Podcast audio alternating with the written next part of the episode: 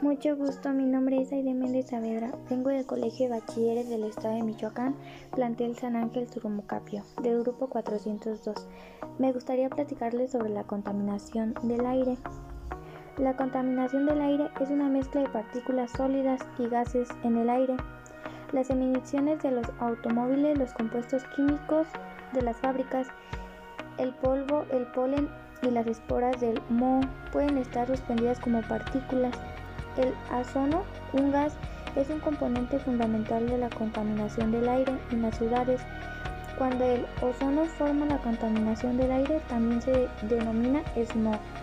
Algunos contaminantes del aire son tóxicos, su inhalación puede ser aumentada, las posibilidades de tener problemas de la salud, las personas con enfermedades del corazón o de pulmón, los adultos de más edad y los niños tienen mayor riesgo de tener problemas por la contaminación del aire.